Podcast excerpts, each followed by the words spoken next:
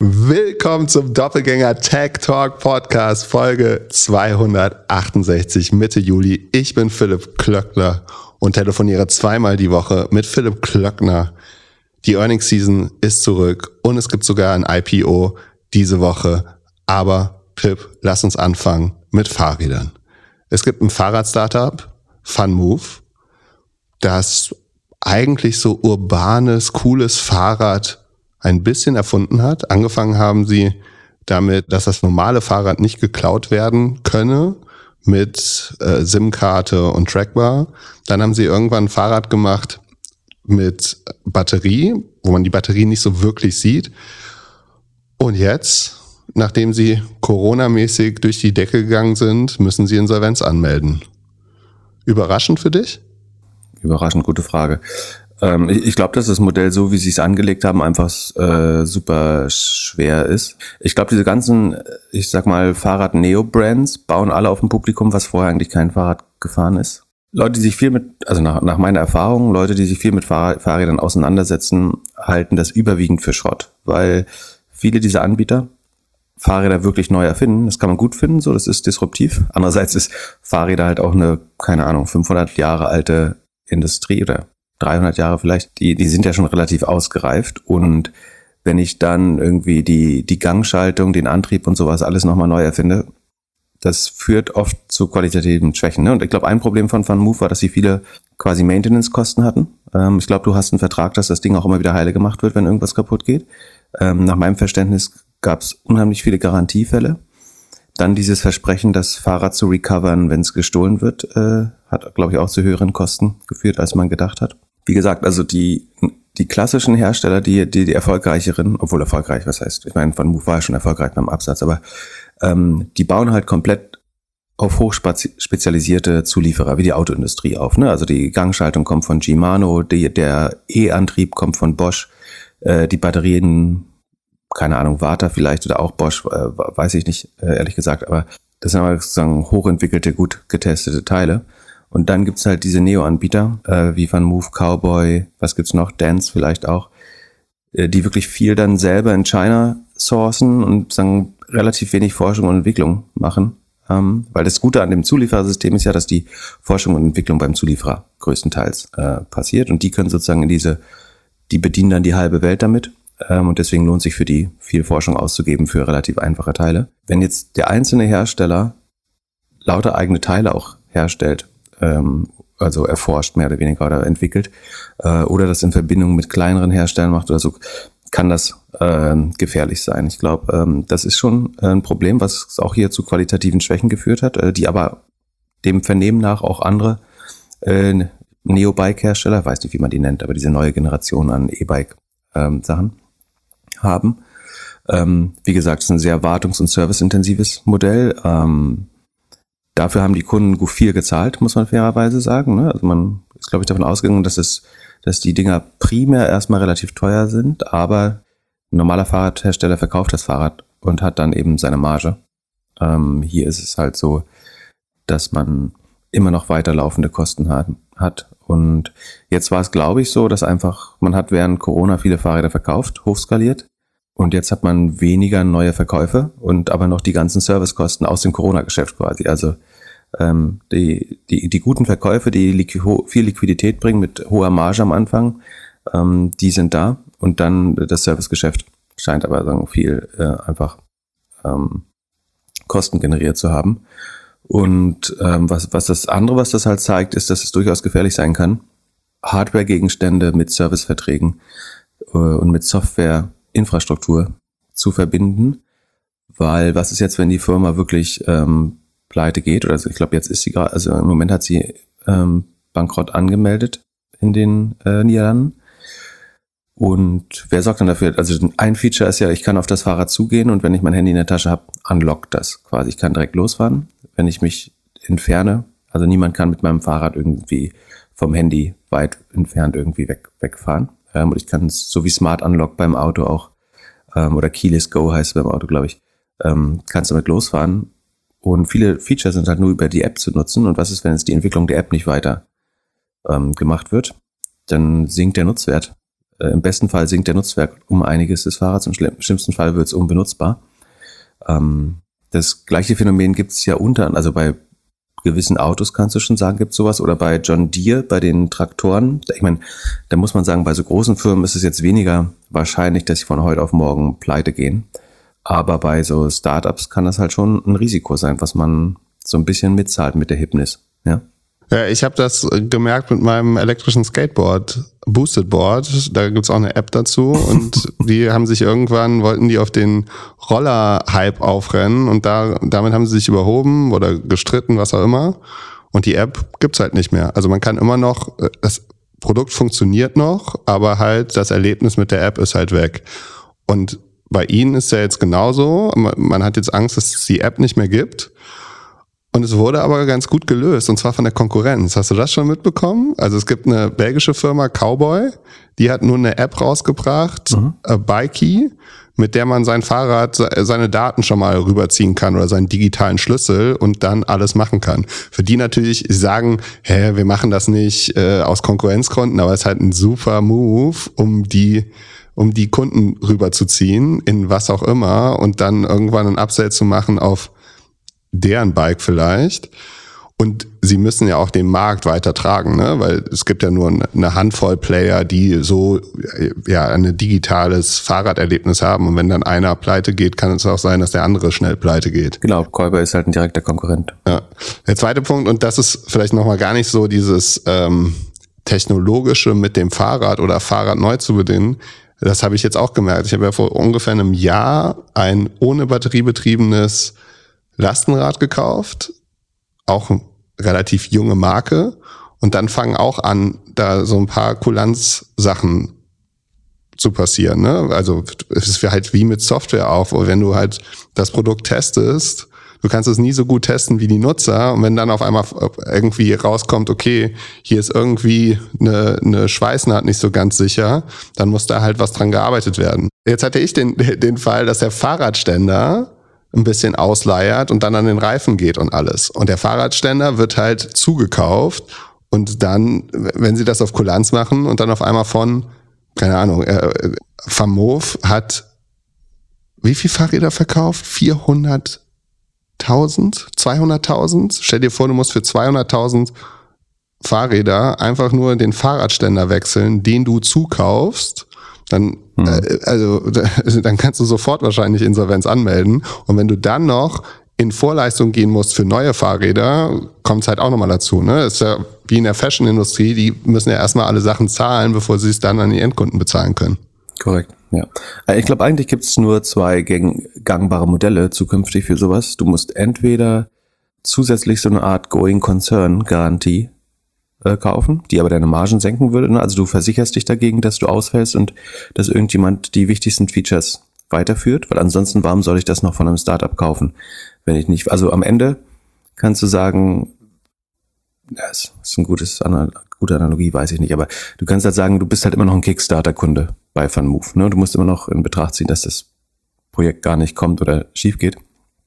Äh, man könnte sich theoretisch gegen sowas versichern, dass man zum Beispiel sagt, wir haben eine Firma, die den Weiterbetrieb der Software für weitere zehn Jahre übernimmt im Fall, dass wir pleite gehen. So, das kostet aber natürlich Geld äh, und würde die Marge senken oder den Preis erhöhen für die Kunden. Ähm, und das andere ist, dass man von Anfang an alles Open Source baut. Ne? Was, was jetzt ja passiert, ist, dass irgendwelche Leute diese Software jailbreaken, äh, um die Ver Verfügbarkeit für Kunden weiter äh, aufrechtzuerhalten. Das kann ja nicht Sinn der Sache sein. Also dann sollte man vielleicht lieber direkt ein offenes System, was ja auch zu spannender Innovation äh, führen kann. Ne? Also dass Leute Features entwickeln, an die du gar nicht gedacht hast äh, und damit schneller sind. Und die, solange du das Bike quasi als Eingang in das Universum weiterhin brauchst, ähm, kann es ja total spannend sein, so Software Open Source zu machen. Weil vielleicht entstehen viel coole Raps. Äh, es kann dir egal sein, ob die Leute deine App nutzen oder du kannst die besten Features auch übernehmen, solange sie dein, dein Bike äh, kaufen. Ich glaube, das wären zwei kurzfristige Lösungen, die, die das besser machen. Ansonsten ist es schon so, dass man aus Verbrauchergesichtspunkten ähm, vielleicht nicht warnen müsste, aber zumindest darauf aufmerksam machen, dass das Risiko besteht. Ne? Und das ist natürlich bei ganz vielen, äh, bei wenn du irgendwie eine AI-gesteuerte Saftpresse hast oder äh, ich weiß nicht, ein Thermomix, obwohl der Thermomix ist relativ autark, aber was eine, irgendwie eine Waschmaschine, die sich mit der App bedienen lässt oder so, muss man sich das schon bewusst machen. Oder es führt eben dazu, dass man dann doch von im Zweifel immer von den großen Firmen kauft und nicht von Startups. Ähm, bei einem Samsung glaubst du eventuell nicht, dass das morgen äh, eine Grätsche macht. Eine Hörerfrage kam rein und zwar, Bekannte haben ein Startup gegründet und Geld geraced. Um Steuern auf das Kapital zu sparen, hat jeder Gründer eine eigene GmbH gegründet. Sonst könnten sie die Steuerlast nicht tragen. Ist das normal oder ungewöhnlich? Die, Frage ist ein bisschen äh, einmal durch durch den Fleischwolf gedreht, glaube ich. Ähm, also nicht von dir, sondern ähm, ich glaube, die Frage, die dahinter steht, ist, sollte, Sekunde, jeder Gründer, genau, ob, also ob Gründer oder Gründerinnen eine eigene GmbH gründen sollten, die die Anteile an der Firma halten aus steuerlichen Gründen. Also wir machen keine Steuerberatung, ähm, da gibt es natürlich auch vielschichtige Aspekte, aber der sagen eine größere Vorteil davon ist, also dass man die Steuerlast sonst nicht tragen könne, das ist eine sehr subjektive Aussage. Also ich glaube schon, dass man die tragen kann. Äh, man möchte es einfach nicht. Also es ist kein Ding, da geht es nicht um Unmöglichkeit oder ich könnte es mir sonst nicht leisten zu gründen oder so, sondern es ist eher für den Fall, dass ich Firmenanteile verkaufen kann irgendwann, dann erhalte ich mehr meines Kapitals mittelfristig erstmal. Ähm, es ist nämlich so, dass würde ich die jetzt privat halten, dann wird beim Verkauf ähm, dann ganz grob erstmal zu deinem persönlichen Einkommensteuersatz äh, das ver versteuert. Ähm, und äh, hältst du es aber über eine GmbH, dann ähm, führt die GmbH eben die äh, Steuern darauf ab und da Kapital in Deutschland äh, weniger besteuert wird als Arbeit, hat man einen kurzfristigen Vorteil. Würde man jetzt ein Jahr später oder im gleichen Jahr die GmbH wieder auflösen oder das Geld ausschütten aus der GmbH, dann würde man ja auf die Ausschüttung wieder erneut Steuern zahlen und kommt ungefähr ganz grob ungefähr gleich raus. Also dann gäbe es den Vorteil nicht. Der Vorteil ist insbesondere dann, wenn du danach weiter investieren, wieder gründen, eine Familienstiftung bauen willst oder was auch immer. Also solange das Geld in der GM, GmbH verbleibt, ähm, hast du einen Vorteil, dass du erstmal noch nicht voll versteuern musst, sondern nur eben die Kapitalertragssteuern, äh, äh, genau, die, die sagen aufs Kapital entfallenden Steuern bezahlst. Aber das ist schon durchaus absolut gängig. Das, also ich, ich mache das definitiv auch so. Ähm, auch seit meines ersten Investment schon, weil das eigentlich je, jeder einem dazu rät, ist es eher untypisch, dass man die Anteile persö persönlich ähm, hält. Ähm, es gibt gute Videos oder so auf YouTube auch dazu, die, die, die das erklären. Das ist nochmal ein anderes Thema als die vermögensverwaltende GmbH für Aktien. Äh, da gibt's andere Themen und Implikationen. Aber wenn es um Unternehmensanteile am, am eigenen Startup geht oder so, ähm, da geht's hauptsächlich darum eben, dass das Vermögen kurzfristig erstmal weniger besteuert wird ähm, und erst wenn man das Geld aus, also wenn, sobald es in deinen Nutzungsbereich einfließt, in deinen Privatbereich, hast du wieder einigermaßen den gleichen Steuersatz. Ne? Egal, ob du es dir als Gehalt auszahlst oder aus, als Ausschüttung, dann kommst du auch über die GmbH beim gleichen raus, aber du kannst es halt ähm, länger erstmal steuervergünstigt nutzen, um weitere Investitionen zu tätigen ins nächste Startup, in einen Fonds, in eine Immobilie, in eventuell auch in Aktien. Ähm, das ist der Vorteil, es ist relativ gängig. Ähm, ich würde sagen, 95 Prozent, 99 Prozent der erfahrenen Gründer machen es, 95 Prozent der Gründer ins ja, wohl, kommt jetzt drauf an, was man als Gründung definiert und äh, was nicht, ja. Und muss es gleich eine GmbH sein oder reicht auch nur UG?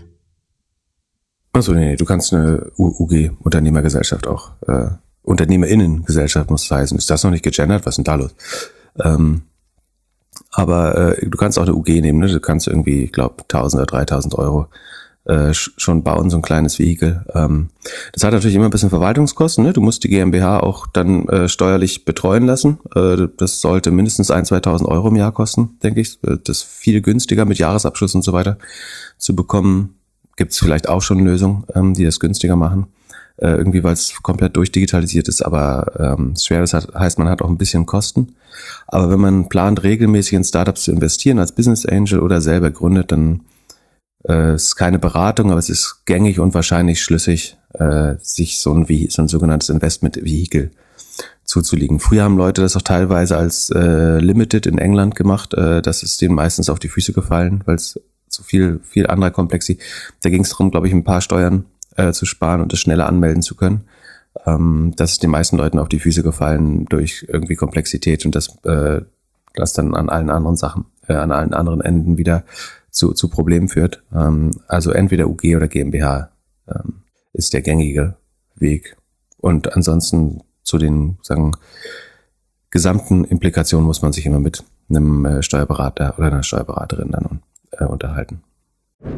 Kurze Werbeunterbrechung. Ich habe am Montag mit David Müller von der Public Cloud Group, kurz PCG, gesprochen und er hat mir erzählt, wie die PCG eine Cloud-Native-Lösung für das Startup LeaseHub entwickelt hat.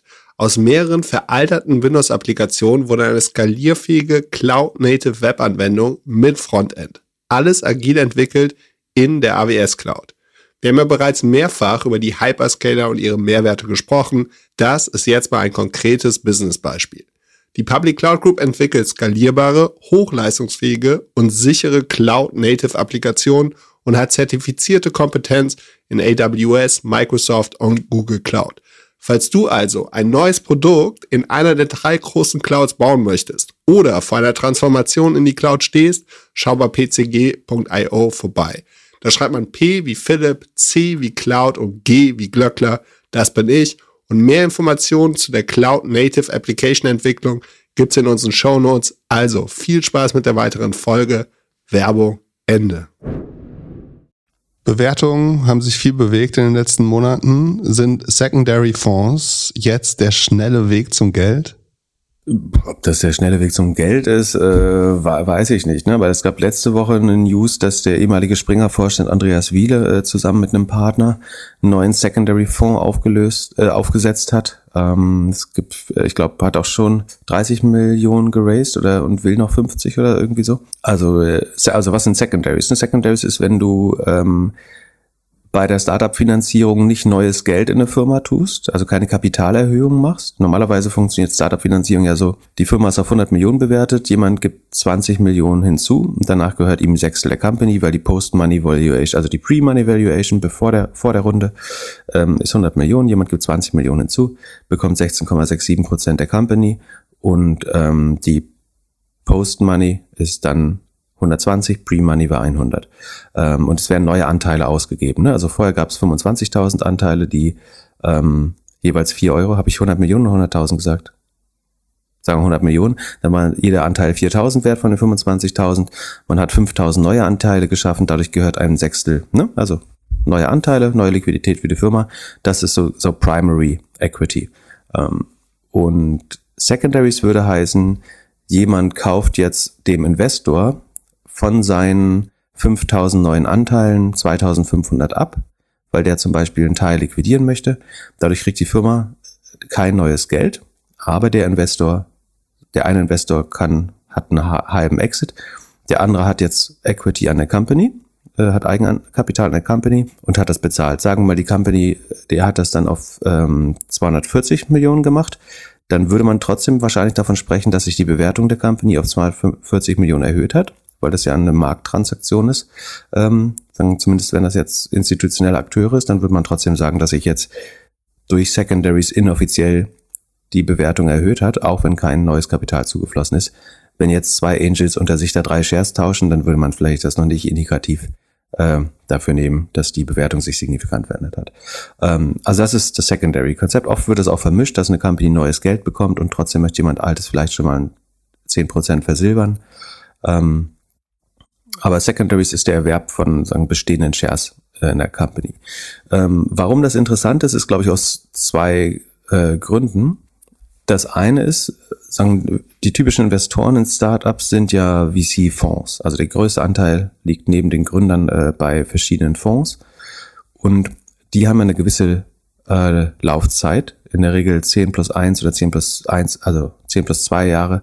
Ähm, das heißt, über vier Jahre investiert man das Geld ähm, dann bleibt man vielleicht weiter drei, vier Jahre investiert und eigentlich so ab, ab dem siebten Jahr, sechsten, siebten Jahr versucht der Fonds schon eigentlich wieder Distributions, also Geld an die Investoren zurückzuspielen, indem man nicht mehr nur den Wertanstieg des Fonds reportet, sondern tatsächlich auch die Anteile liquidiert, damit die Investoren ihr Geld äh, zurückbekommen. Ähm, und sagen wir, es gibt ja die ältesten Berliner Unicorns, vielleicht so ein äh, Get Your Guide oder One Football oder ähm, was sind noch so Companies, die echt schon lange dabei sind. Omio vielleicht auch, weiß ich gar nicht.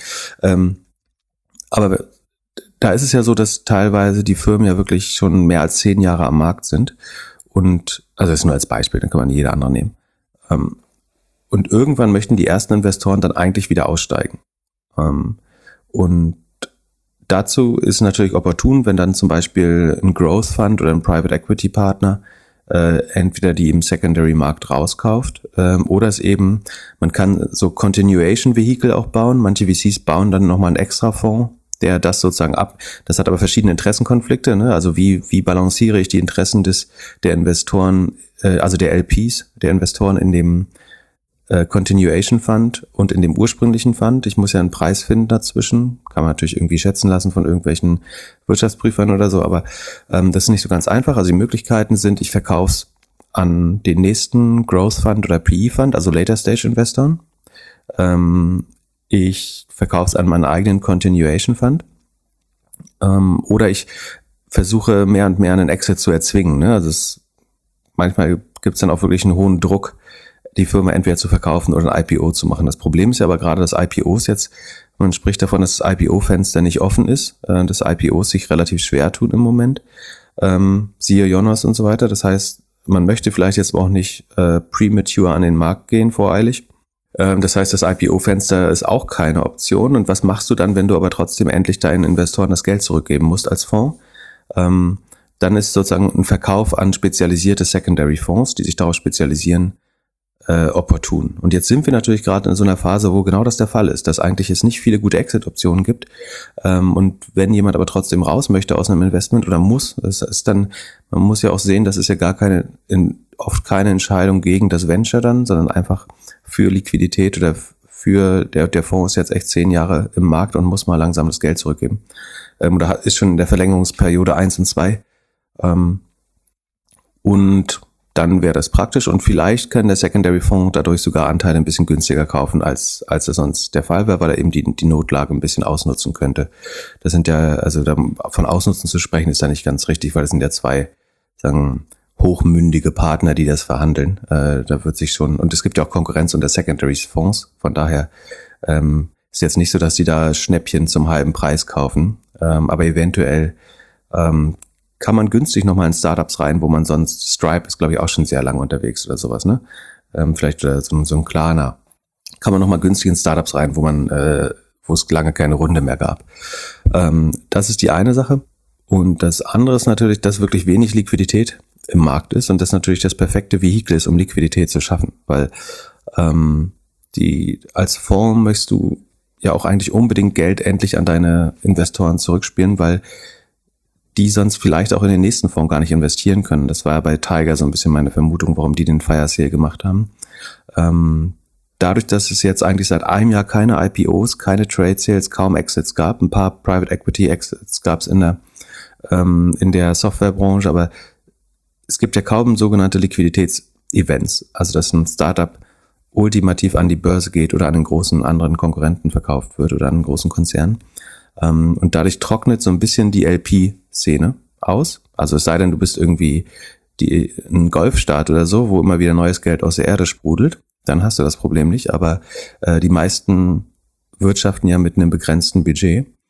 Ähm, und auch da kann es eben spannend sein, gerade die Partei zu sein, die Anteile in Liquidität äh, wandeln kann für LPs. Von daher ist es vielleicht eine gute Zeit, sowas zu machen, könnte ich mir vorstellen. Ähm, weil durch, die Liquidität, durch den Liquiditätscrunch hat, haben auch viele andere Leute, also in der Stage, ähm, wo das hauptsächlich passieren würde, also nach, nach Series B, würde ich mal sagen, also in den späteren Investmentrunden, es gibt zwar dieses Dry Powder der VC-Fonds, von dem immer geredet wird, aber ähm, einerseits wollen viele Firmen gerade gar nicht, also sie wollen gar keine Runden machen bei dem schlechten Klima. Plus in der Stage ist die Zahlungsbereitschaft der VCs vielleicht auch gar nicht so gut. Von daher ist schon, glaube ich, schon gut, wenn es da einen weiteren Akteur gibt, der bereit ist, diese, diese Secondaries ähm, aufzunehmen. Und könnte ein Startup seine Bewertung auch halten mit so einem Secondary Deal? Also dass man, wenn es angeblich nur ein ganz kleiner Secondary Deal ist, dass man dann immer noch verkünden kann, hey, wir sind immer noch ein Unicorn oder immer noch 10 Milliarden wert, weil hier hat jemand gewagt, auf der Bewertung Secondaries zu kaufen? Also kann es auch. Ja, das kommt hauptsächlich auf den kritischen Blick der, der Wirtschaftspresse an, würde ich sagen. Ähm, also, wenn da sagen, nicht, nicht ein hoher, also ein relevanter Anteil der Shares den Besitzer wechselt, dann, dann sollte man das schon hinterfragen. Also wenn eine Company 100.000 Anteile hat und äh, dann verkauft jemand 200 Anteile äh, und jemand ist bereit dafür irgendwie so viel bei, wie bei der letzten Runde zu zahlen, dann würde ich das jetzt nicht als Bestätigung sehen. Ähm, es kommt hauptsächlich darauf an, wie, wie institutionell und mündig die, die beiden äh, Vertragsseiten da sind und ob man glaubt, dass das, was die verhandelt haben, einem, einem Marktpreis nahe kommt. Ich bin ja unser AI-Skeptiker hier und vor ein paar Tagen kam News von Nvidia, dass die jetzt schön in KI-Startups investieren. Gibt es da gewisse Parallelen zu Palantir oder so in der Vergangenheit, die auch immer investiert haben in Startups, die dann deren Service genutzt haben? Mm, ja, das ist eine berechtigte kritische Nachfrage, würde ich sagen. Mein, meine Intuition wäre zu sagen, dass es schon noch einen anderen Charakter ist, weil im Gegensatz zu Palantir stehen bei Nvidia ja die Kundenschlange. Also Nvidia ist ja, ein, deren, deren Produkte sind ein absolut knappes Gut gerade. Ähm, und sie haben keine Absatzprobleme. Das war bei Palantir vollkommen anders, äh, meiner Meinung nach. Und also die Geschichte war, Palantir hat in viele dieser Specs und Startups investiert ähm, so zwischen drei und acht Millionen in der Regel.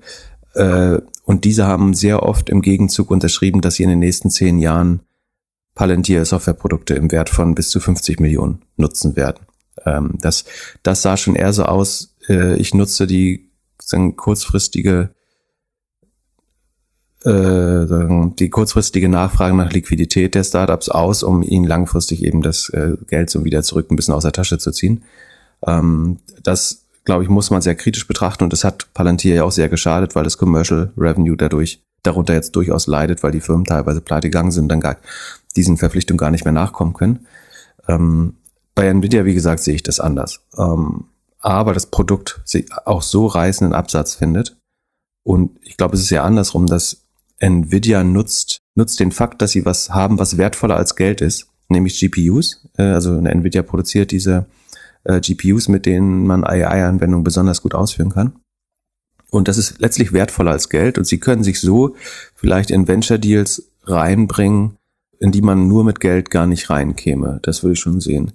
Ähm, die, wenn ich es jetzt sagen, ulti überskeptisch anschauen würde, dann könnte ich sagen, ich habe ja schon mal gesagt, dass ich ein bisschen skeptisch bin bei den positiven Aussichten von Nvidia, ähm, weil es schon sein könnte, also ein Szenario wäre, die hohen Gewinnanstiege und Umsatzanstiege kamen nur durch einen Einmaleffekt, nämlich dass China nochmal komplett versucht hat, sich einzudecken mit Nvidia-Chips, ähm, weil es droht, dass die ver ähm, verboten werden in China. Da gibt's Ersatzprodukte, also der A A100 wird als A800 hergestellt, der äh, H100 wird als H800 hergestellt, dann da, da unterliegt er nicht mehr den Beschränkungen der Embargos.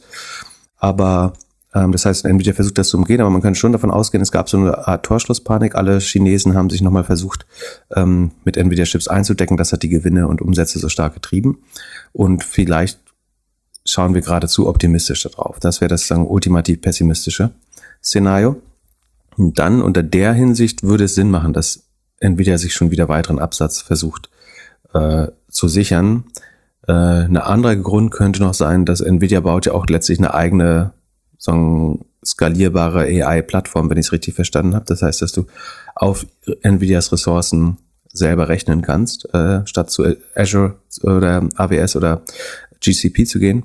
Ähm, vielleicht ist es, um dem einen Start, Start zu geben, aber ich wäre auf jeden Fall hier nicht so skeptisch wie bei Palantir, weil selbst wenn es bei Nvidia nicht ganz so gut läuft, wie der Markt gerade glaubt, dann läuft es immer noch zehnmal besser als zu der Zeit bei, bei Palantir. Deswegen ähm, ist Skepsis immer gut, aber ich habe nicht das Gefühl, dass Nvidia sich gerade Umsatz zusammenkaufen muss, zumal diese Startup-Investments für gemessen an der an der Größe von Nvidia auch eher homöopathische äh, Dosen werden.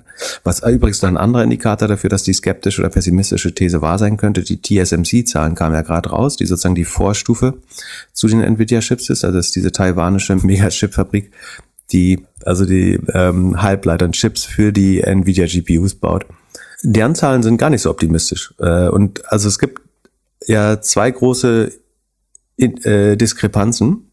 Das eine ist, dass die Leute, die typischerweise die Kunden von Nvidia sind, also die großen Hyperscaler äh, und die Industrie als Ganzes, wenn man so will, ähm, mit relativ niedrigen CapEx-Plan für, für, für dieses und nächstes Jahr. Also man will nicht viel in ähm, Investitionsprojekte stecken und dann neue Serverfarmen, neue GPUs wären letztlich Investitionsprojekte. Das, da passt die, die, die Nachfrage und die Angebotsseite eigentlich nicht zusammen. Und auf der anderen Seite ist es jetzt auch so, nämlich dass TSMC, obwohl die, glaube ich, nur sechs oder sieben Prozent ihres Outputs an Nvidia und die, ich glaube, der Hauptkunde ist Apple, ähm, schicken auch da ist der Demand relativ klein. Wobei bei Apple zum Beispiel ja der Demand auch gerade nicht so stark steigt. Das neue iPhone angeblich wird aus Produktionsgründen äh, gerade die Produktion, also aus produktionstechnischen Gründen wird die Produktion gerade gedrosselt bei Apple. Das könnte natürlich auch eine versteckte Nachricht sein, dass sie mit weniger äh, Nachfrage rechnen und die bessere Antwort, als zu sagen, wir glauben, niemand wird das iPhone 15 kaufen, ist natürlich zu sagen, aus Produktionsgründen äh, kappen wir mal die, äh, die Produktion und Kapazität ein bisschen. Mal sehen. Wie auch immer. Also aufgrund der Bewertung von Nvidia muss man natürlich alles sich dreimal anschauen. Aber mit Palantir und diesem Umsatzkauf würde ich es in dem Fall nicht vergleichen. So, ansonsten jetzt, wo wir schon in der AI-Corner sind, es gab einen ganz spannenden Post von dem CEO äh, von Hugging Face auf LinkedIn. Wer Hugging Face nicht kennt, das ist einfach gesagt das GitHub der AI-Industrie. Also dort werden Modelle, Trainingsdaten und so weiter geshared, damit andere Leute damit arbeiten können. Ähm, also der ja, Software- und Datenhub der, der AI-Branche. Ähm, und der schreibt, wie viele öffentliche Modelle es eigentlich für die großen Konzerne auf Hugging Face gibt. Ähm, schätz mal, wer sozusagen die meisten Modelle, zu, also AI-Modelle zur Verfügung stellt über diese Plattform. Welcher Tech-Konzern? OpenAI oder Google? Ich weiß, es verwundert dich, aber ich habe auf den Link tatsächlich geklickt. Ich meine, es wäre Meta. Dann weißt du schon, genau. Und zwar ist es tatsächlich Meta mit äh, 689 äh, Modellen und unter anderem Music Gen, Galactica, Web to Vec, äh, Roberta. Ähm, Google hat 591 äh, Modelle, unter anderem Bird, Flan, T5, MobileNet. Microsoft hat weniger als die Hälfte, 252 Modelle, including Dialog GPT, BioGPT, Layout LM, UniML, Deberta. Salesforce immerhin 88, Nvidia auch äh, 86. Also schon ganz spannend, ähm, dass Meta da tatsächlich, was die Anzahl der Modelle geht, was jetzt noch vielleicht auch nicht der beste Indikator ist, aber führend ist. Ähm, Und findet man OpenAI dort auch? Äh, ich glaube, das wurde unter Microsoft zusammengefasst, ehrlich gesagt. Äh, und wenn nicht, müsst ihr nochmal nachgucken. Und dann gab es ja letzte nach, äh, es gab ja letzte Woche die Nachricht, dass äh, Meta jetzt Lama 2, äh, also die Iteration ihres Lama-Modells, was schon äh, vorher geleakt war, ähm, Open Source macht. Wo, wobei Open Source in dem Fall heißt, also es ist schon ein sehr spezieller äh, Lizenzierungskontrakt. Also den dürfen viele Leute bis zu einer gewissen Größe nutzen. Es ist nicht die richtige Definition von Open Source, muss man fairerweise sagen. Aber Facebook geht hier diesen spannenden Weg, dass sie sagen, wir stellen unsere Modelle prinzipiell erstmal zur Verfügung. Ähm, nicht alle, es gibt auch welche, die, die Stimmmodelle zum Beispiel halten sie für so gefährlich, äh, dass sie die nicht weitergeben, soweit ich weiß. Ähm, also wegen Deep, der Gefahr von Deepfakes. Aber äh, Lama ist das Modell, was Open Source wurde, worauf man diesen äh, Vicuna 13b, 13 Billion ähm, Parameters, gebaut hat, der 92% der Leistung von GPT-4 geschafft hat, wenn ich mich richtig, oder von, von BERT ähm, geschafft habe, wenn ich mich richtig äh, erinnere. Ähm, äh, von BART, nicht von BERT natürlich. Ähm, und das ist natürlich spannend, weil Meta dadurch wie wir es vorhin bei, dem, bei den Bikes eigentlich beschrieben haben, schon davon profitieren kann, dass Leute, die damit rumspielen, Fortschritte machen, die Meta aufgrund von personeller Ressourcen vielleicht gar nicht selber machen kann. Ähm, sie, wenn du wenn du es sozusagen nicht schaffst, bei der Wettrüstung Erster zu werden, ist es ein guter Approach dafür zu sorgen, dass alle gleich gut äh, werden, indem man sozusagen kostenlose Waffen verteilt an die Open Source äh, Community. Und am Ende würde Meta natürlich trotzdem profitieren, weil ihre Modelle durch die Nutzung äh, und Anwendung äh, zunehmend äh, besser werden. Wahrscheinlich werden sie nicht zwangsläufig besser werden als die großen Modelle ähm, von Google, OpenAI, Microsoft. Ähm, aber sie können dafür sorgen, dass diese Kommoditisierung von AI-Modellen, also dass alle mehr oder weniger das Gleiche können, es keine großen Unterschiede gibt, dass das noch stärker voranschreitet und damit so eine Art Waffengleichheit ähm, sagen, sich, sich von alleine einstellt.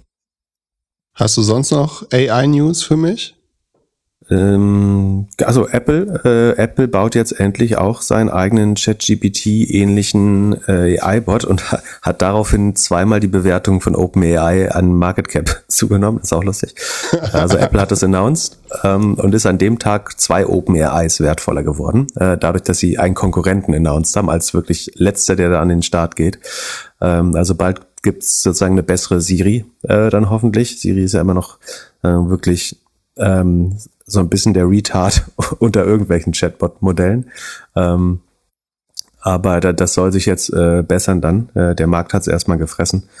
Ähm, dann gibt's so Spekulationen, wobei ich glaube, das muss man so ein bisschen mit einem äh, Gramm Salz äh, genießen, dass ChatGPT sich angeblich äh, immer weiter verschlechtern soll von der Qualität. Fairerweise gibt's dazu aber nur eine wirklich belegbare Studie und dies auf einem ähm, sehr beschränkten Use Case, aber da glauben Leute beobachtet zu haben, dass ChatGPT, äh, da ging es darum, Sekunde, also du, äh, das, das Modell bekommt eine Zahl und soll sagen, ob das eine Primzahl ist. Also äh, ist 17.077 eine Primzahl, ja oder nein? Und dann soll das Modell auch noch Schritt für Schritt sagen, wie es darauf gekommen ist. Und in diesem einen Test ist es deutlich schlechter geworden. Ähm, ich glaube, das äh, ist jetzt nicht der Grund, direkt zu sagen, ChatGPT wird immer schlechter und man kann das wieder äh, in die Schublade packen. Aber ähm, was natürlich schon wichtig ist, dass wenn du aufbaust auf diesen Modellen, möchtest du dich ja eigentlich da, also du hast ja im Hinterkopf, mein Produkt wird jetzt nicht schlechter werden, weil es auf ChatGPT basiert. Und wenn überhaupt, möchtest du ja von zukünftigen Verbesserungen, also du baust ja eigentlich schon auf eine zukünftige Verbesserung, Verbesserung auf, aber in keinem Fall nimmst du in Kauf, dass es schlechter wird. Äh, das heißt, ähm, insofern ist natürlich schon alarmierend und überraschend. Aber wie gesagt, ob das in der Breiten, ob das jetzt zum Beispiel diese ganzen, diese ganzen Zulassungstests für Universitäten und so schlechter besteht, dafür gibt es im Moment noch gar keinen ähm, Anlass, äh, dazu kritisieren. Äh, von daher wurde diese Nachricht, glaube ich, auch, ich weiß nicht, wer da die PR gegen, gegen OpenAI macht, aber ähm, wie gesagt, ist ein sehr spezieller Use Case. So, Apple hatten wir. Ähm, Achso, und dann Microsoft, äh, der, der eigentliche AI-König, ähm, hat jetzt bekannt gegeben, dass sie bis zu 30 Dollar pro Monat, also 360 Dollar im Jahr, mehr chargen würden für Enterprise Customers, wenn sie die AI-Features nutzen. Da gab es schon mal eine News, die wir beschrieben hatten auch, äh, wo sie es getestet haben und rausgefunden haben, dass es eine erstaunliche Zahlungsbereitschaft für AI-Bullshit gibt. Wobei, ich glaube, in den Microsoft-Produkten ist das wirklich gut anwandbar und bringt auch direkten Fortschritt. Ähm, dieser Fortschritt ist, ist Firmen offensichtlich 30 Dollar pro Monat wert, 360 Dollar im Jahr, was wiederum bis einer sagen, Preissteigerung von bis zu 83 Prozent ähm, entsprechen würde. Also sprich, würde nur die Hälfte der Enterprise-Kunden dieses Angebot annehmen, würde Microsoft 40 Prozent mehr Umsatz im Enterprise-Software-Segment machen. Das wäre auf der Größe von Microsoft natürlich Wahnsinn. Die Microsoft-Aktie hat daraufhin ein neues All-Time-High belegt. Ich glaube, ist jetzt Sekunde, kicken wir mal kurz. Wir nehmen Freitagmittag auf am 21. Juli. Microsoft ist 2,6 Milliarden äh, Trillionen, Trillion, also 2,6 Billionen wert in den letzten fünf Tagen relativ stabil, ist aber auf einem All-Time-High äh, seit Ewigkeiten. Also hat den die Höchststände vom Ende 2021 damit erneut überschritten, verständlicherweise. Also ich glaube, äh, das ist natürlich schon eine relevante Nachricht, wenn man es wirklich hinbekäme oder hinbekommt, dass ähm, Firmen dafür so viel mehr bezahlen bei einem so saturierten Markt. Ne? Also ich glaube, zehn Prozent mehr Lizenzen zu verkaufen für Microsoft ist unheimlich schwer. Ja? Klar gibt's äh, immer neue Firmen, die äh, ins Leben gerufen werden und ein paar davon werden auch immer wieder die, die Office Suite nutzen. Aber sagen zehn Prozent mehr Umsatz aus New Logos oder neuen Kunden zu bekommen, ist unheimlich schwer für Microsoft. Wenn du hier aber eventuell eine 40-prozentige, falls meine Annahme stimmt, dass die Hälfte das nutzen würden, eine 40-prozentige einmalige Preissteigerung hinbekommst im, im Durchschnitt deiner Kunden, ist das bahnbrechender Wahnsinn eigentlich äh, für Microsoft. Ähm, jetzt kann man sagen, ist das, ist das eigentlich unfair, wenn die einfach mal ihren Preis um 83 Prozent erheben? Aber das Kalkül aus Sicht des Auftraggebers hier, also des Kunden, ist ja, ich steigere die Effizienz meiner MitarbeiterInnen dadurch wahrscheinlich um, wenn ich sie nur um fünf Prozent steigere. Sagen wir, der durchschnittliche Mitarbeiter, der Office-Arbeit macht in der westlichen Welt, äh, verdient vielleicht 60.000 Dollar. Ähm, das heißt, wenn ich fünf Prozent mehr Produktivität daraus bekäme, was glaube ich eine sehr konservative Schätzung äh, wäre, äh, zumindest langfristig, dann äh, sind das ja, ähm, das sind dann 3000 Dollar allein im Jahr. Das heißt, dagegen sind diese 360 Dollar einfach nichts. Ne? Das ist eigentlich so ein bisschen wie, warum ist Salesforce so teuer? Ja, weil deine Sales-Leute einfach so viel effizienter werden mit Salesforce, dass du auch 3000 Euro pro Seat chargen könntest für Facebook, äh, für, für Salesforce. Und von daher, ja, warum nicht 30 das ist ein Dollar am Tag, naja gut sagen, ein, ein Dollar 50 am Arbeitstag. Und wenn du das nicht damit rausbekommst, das würde mich schon sehr wundern. Also auch aus Kundensicht macht das Sinn, glaube ich, dieses Feature äh, zu buchen. Wenn du Excel, Excel-Formeln, also die Frage ist, wird Excel jetzt lernen, äh, dass irgendwie 111 nicht ein Datum ist oder, äh, oder irgendwie, dass eine IP-Adresse kein Datum ist äh, und solche Sachen. Wenn in der ganzen Tabelle nur fucking IP-Adressen stehen und du schreibst eine IP-Adresse rein und der sagt, hm, das sieht aus wie der 13. Oktober. Ähm, aber vielleicht wird er ja irgendwann auch so gut. Ja, naja, oder oder du zahlst jetzt einfach 30 Dollar für, für Clippy, der dir nicht wirklich weiterhelfen kann. Ja, ja. Aber das Gute bei Microsoft ist ja, dass wahrscheinlich dass viele freischalten werden und wenn es nicht genutzt wird, wird es trotzdem weiter bezahlt, weil es einfach in der Office Suite drin ist. Also richtig genau. gemerkt wird's nicht. Und vielleicht kriegt Outlook sogar eine richtige Suche, die funktioniert. Ähm, naja, mal sehen. Ja, ich freue mich für dich als Aktionär, aber wenn ich Amazon und Microsoft ja. Anfang, seit Anfang des Jahres vergleiche, bin ich immer noch vorne. Ja, nur dass ich den Call nicht Anfang des Jahres gemacht habe, Schatzi, sondern an dem Teil, an dem Tag, wo Amazon auf dem All-Time-High war. Naja, nicht genau, aber äh, wo es sehr gut lief und sich seitdem Microsoft einfach deutlich besser entwickelt hat und auch eine deutlich bessere Perspektive hat als Amazon. Sorry. Ähm, ah, ich habe ein, ein, weiteres AI-Hype-Thema. Scott Galloway hat im, im Pivot Podcast erwähnt, dass er super bullish ist auf den neuen IPO von Oddity. Und er hätte das Management kennengelernt und so und super smarte Leute und die würden, er, er glaubt voll daran, dass es jetzt Customers Companies gibt, die AI nutzen und damit die mega großen Superfirmen werden. Und dann habe ich mir Oddity angeschaut und war überrascht, dass der IPO so schnell kam. Der kam ja jetzt am Mittwoch.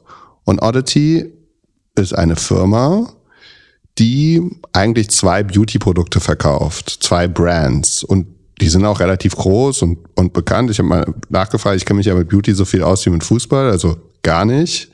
Aber Il Maquillage ist wohl so ein bisschen Philipp Plein für Beauty. Also gute Qualität, aber ein bisschen prollig und teuer und vor allem gut für Professional Use. Das erklärt auch, warum die ganzen Leute, die zum Beispiel im Fernsehen oder in den Medien arbeiten, die so gut kennen, weil sie wahrscheinlich das Zeug die ganze Zeit sehen, bevor sie vor die Kamera gehen. Also da hatte ich so ein bisschen Peloton-Vibe, so Investoren kennen das Produkt und deswegen wird es so hoch gelobt. Und das andere, und das war auch in dem Pivot-Podcast, ich hatte eigentlich so WeWork-Vibes. So nach dem Motto, das ist eine Beauty Company, aber wir sind eigentlich eine Tech Company, weil wir haben so viel AI und 40 Prozent der Leute arbeiten hier in Technologie. Ähm, der einzige Unterschied zu WeWork ist halt, Beauty hat eine wesentlich bessere Marge, also vielleicht lohnt es sich da auch. Und dann, dann, äh, dann habe ich so, äh, habe ich mir das, äh, das Filing angeguckt, hier SEC-Filing. Was denkst du? Wie oft kommt das Wort AI darin vor? Abgekürzt oder? Nee, also als ja. Wort. Ja, so 60, 70 Mal wahrscheinlich. Ja, 59 Mal. Ey, krass gut gechest. Hallo. Nicht schlecht. Sorry, hat sich überschrieben, glaube ich. ja, und, dann, und dann. Ich habe nicht nachgeguckt, ich schwör's, ich habe es gerade erst aufgemacht. äh, noch nicht nachgeguckt. Ich suche gerade nach RD. Äh, aber machen wir weiter. Ja, ja und, und, und dann das letzte, die letzte Parallele äh, die ich dann gesehen habe, war so The Hut Group. Die haben doch auch was ähnliches versprochen. Also so digital Beauty-Firmen, Direct to Consumer. Und wenn man sich da den IPO anguckt, irgendwie, klar, eine andere Zeit, Januar 21 sind die gestartet, bis jetzt minus 87 Prozent, sehe ich irgendwie da nicht so viel Musik bei Oddity, wie es der große Scott Galloway sieht.